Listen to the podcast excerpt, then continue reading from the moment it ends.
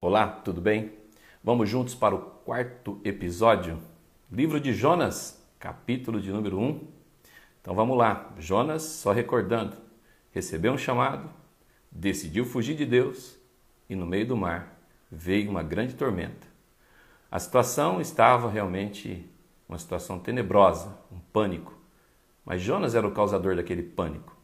No versículo de número 5, vem comigo, diz assim: então temeram os marinheiros e clamavam cada um ao seu próprio Deus. Então cada um estava ali buscando o seu próprio Deus. E lançavam no mar suas fazendas, né, suas riquezas ali, o peso do mar para tentar aliviarem a carga. Jonas, porém, desceu aos lugares do porão e se deitou. E dormia um profundo sono. Sabe que muitas vezes acontece isso com aqueles que estão desobedecendo, fugindo da vontade de Deus? E estão em estado de sonolência. Mas é aquele sono profundo que a pessoa não acorda, parece que por nada. Todo mundo estava ali preocupado, cada um clamando ao seu Deus, e o crente, o servo de Deus, estava onde? Estava dormindo, dormindo um profundo sono. E versículo 6 diz assim: O mestre do navio chegou a ele e disse-lhe: Que tens, ó dormente? Ô dormente, está todo mundo acordado, cada um clamando ao seu Deus e você continua dormindo. Olha aqui para mim. Você continua dormindo no meio dessa situação? Levanta, invoca o teu Deus. Faz alguma coisa, talvez assim Deus se lembre de nós, disse o capitão do navio para ele. Em Efésios, capítulo de número 5, versículo 14, o apóstolo Paulo fala, inspirado por Deus, dizendo: Desperta você que está dormindo. Levanta dentre os mortos. Você não está morto. Não está morto. Você só está no estado de dormência. Desperta e Cristo te iluminará. Vai nascer o sol da justiça na sua vida. As coisas novas vão acontecer. Então desperte. Deixa Jesus te brilhar. Deixa Jesus brilhar na sua vida. Você tem que tomar uma decisão. É você que pode fazer isso.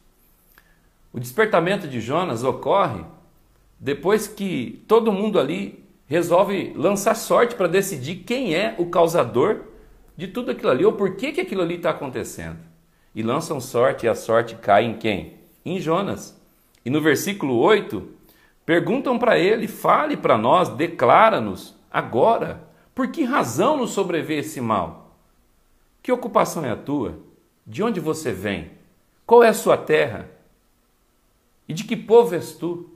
Qual é a sua identidade? Olha aqui para mim. Você está vivendo conforme a identidade que Deus colocou na sua vida? Ei, você é nascido de novo. Você tem que estar no lugar onde Deus te colocou. Então esses homens perguntaram para Jonas, e Jonas então no versículo 9 diz: Eu sou hebreu. Ou seja, sou crente, sou da fé, sou descendente de Abraão, de Isaac e de Jacó. Eu sou hebreu, eu temo ao Senhor. Aqui, Senhor com letra maiúscula.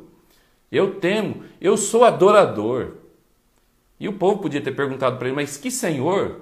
Cada um tem o seu Senhor. Ele disse: Não, mas o Senhor que eu sirvo é o Senhor do céu, que fez o mar e que fez a terra seca. Então, Jonas, nesse estado de despertamento, ele olha para aqueles homens no versículo 12 e vai pedir para aqueles homens: me levante e me jogue no mar, porque é por causa de mim que está acontecendo este problema. Que você possa se conscientizar que Deus tem um plano na sua vida, que não adianta fugir de Deus. Levante, meu irmão, brilhe, deixa Cristo iluminar você, porque Deus tem um propósito na sua vida e Cristo quer acender em você de novo a chama da obediência, de fazer a vontade de Deus. A decisão foi praticamente suicida, porém, era uma solução. E Jonas sabia o que estava fazendo. Ele sabia que ele era o causador de tudo aquilo ali. Versículo de número 15. E levantaram Jonas e lançaram no mar, e cessou a fúria do mar. A fúria só vai cessar, a tempestade só vai passar quando você decidir se lançar na vontade de Deus, se lançar nos braços do Senhor.